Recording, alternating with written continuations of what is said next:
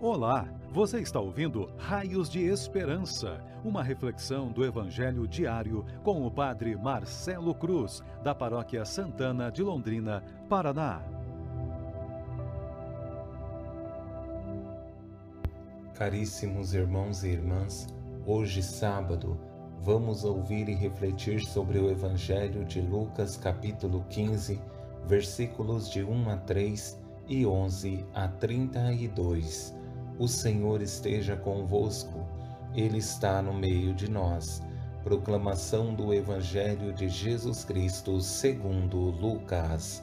Glória a vós, Senhor. Naquele tempo, os publicanos e pecadores aproximavam-se de Jesus para o escutar. Os fariseus, porém, e os mestres da lei criticavam Jesus. Este homem acolhe os pecadores e faz refeição com eles. Então Jesus contou-lhes esta parábola. Um homem tinha dois filhos. O mais novo disse ao pai: Pai, dá-me a parte da herança que me cabe. E o pai dividiu os bens entre eles. Poucos dias depois, o filho mais novo juntou o que era seu e partiu para um lugar distante e ali esbanjou tudo numa vida desenfreada. Quando tinha gasto tudo o que possuía, houve uma grande fome naquela região e ele começou a passar necessidade. Então foi pedir trabalho a um homem do lugar, que o mandou para o seu campo cuidar de, dos porcos. O rapaz queria matar a fome com a comida que os porcos comiam, mas nem isto lhe davam. Então caiu em si e disse: Quantos empregados do meu pai têm pão com fartura e eu aqui morrendo de fome? Vou-me embora. Vou voltar para o meu pai e dizer-lhe: Pai, pequei contra Deus e contra ti. Já não mereço ser chamado teu filho. Trata-me como a um dos teus empregados. Então ele partiu e voltou para seu pai. Quando ainda estava longe, seu pai o avistou e sentiu compaixão. Correu-lhe ao encontro, abraçou-o e cobriu-o de beijos.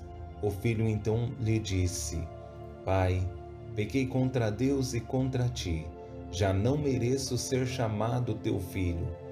Mas o pai disse aos empregados: Trazei-me depressa a melhor túnica para vestir meu filho e colocai um anel no seu dedo e sandálias nos pés. Trazei um novilho gordo e matai-o.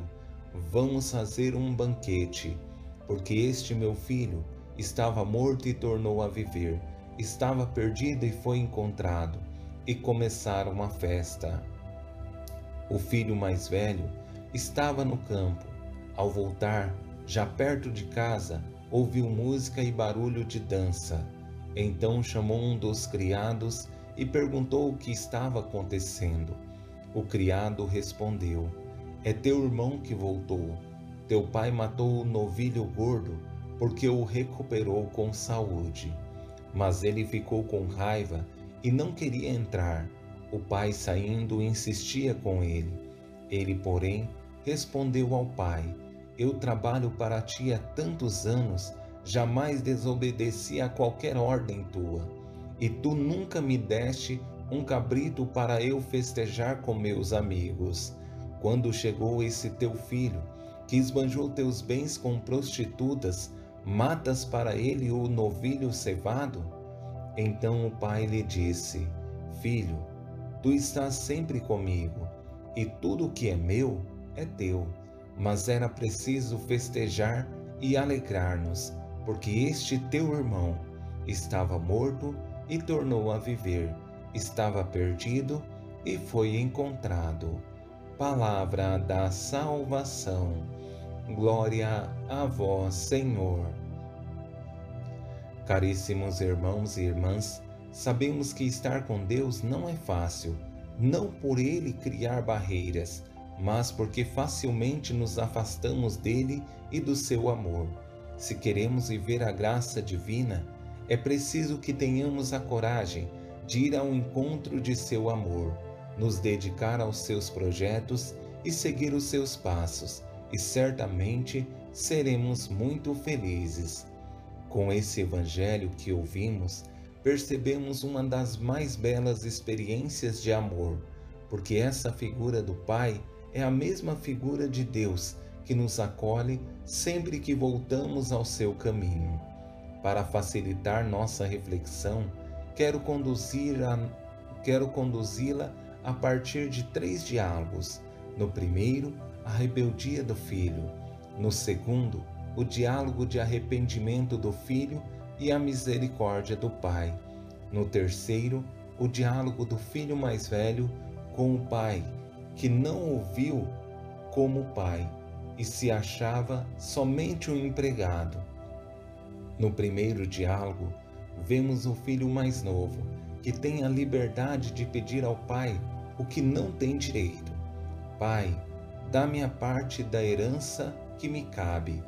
Mesmo sabendo que o filho não tem direito à herança, esse pai é generoso e dá, simplesmente porque ama e quer a sua felicidade mesmo que esteja distante de seus cuidados. Mas como esse filho não sabe administrar o que o pai lhe deu, se perdeu na vida, gastou tudo e começou a passar necessidades. Chegou ao ponto de comer alimento que é dado aos porcos. Diante dessa situação, tomou consciência de que tem um pai que é bom e chegou à conclusão de que precisava regressar à casa do pai. Nesse encontro, vê o pai que o corre ao seu encontro, abraça-o e cobre-o de beijos. E encontramos o mais belo diálogo nesse texto.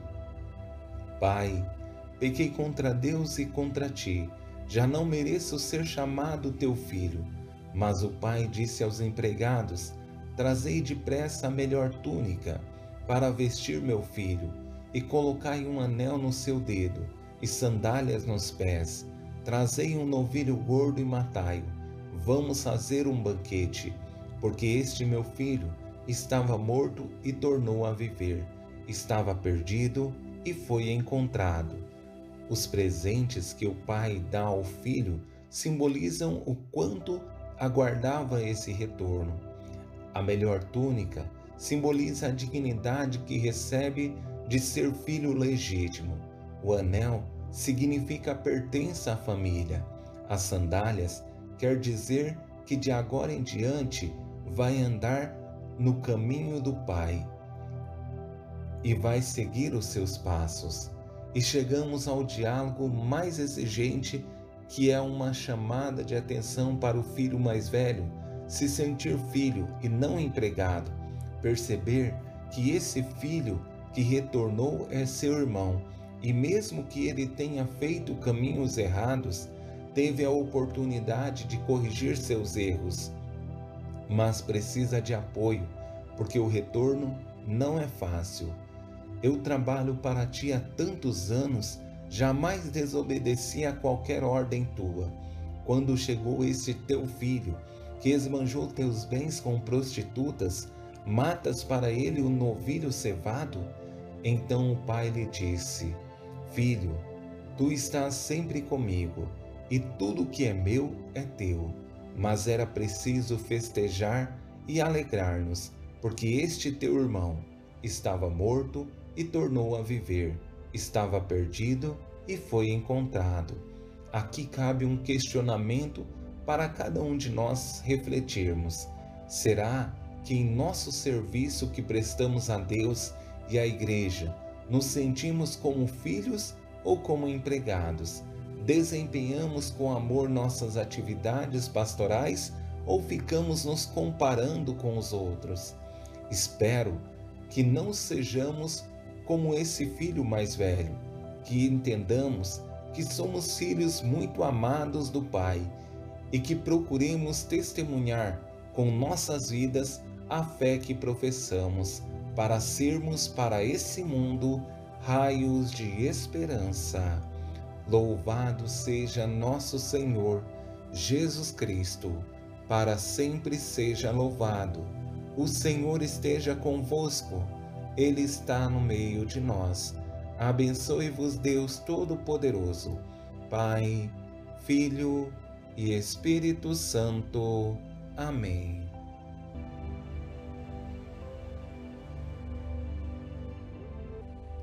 Você ouviu o Raios de Esperança, uma reflexão do Evangelho diário com o Padre Marcelo Cruz, da Paróquia Santana de Londrina, Paraná. Se esta mensagem lhe fez bem hoje, compartilhe com seus amigos.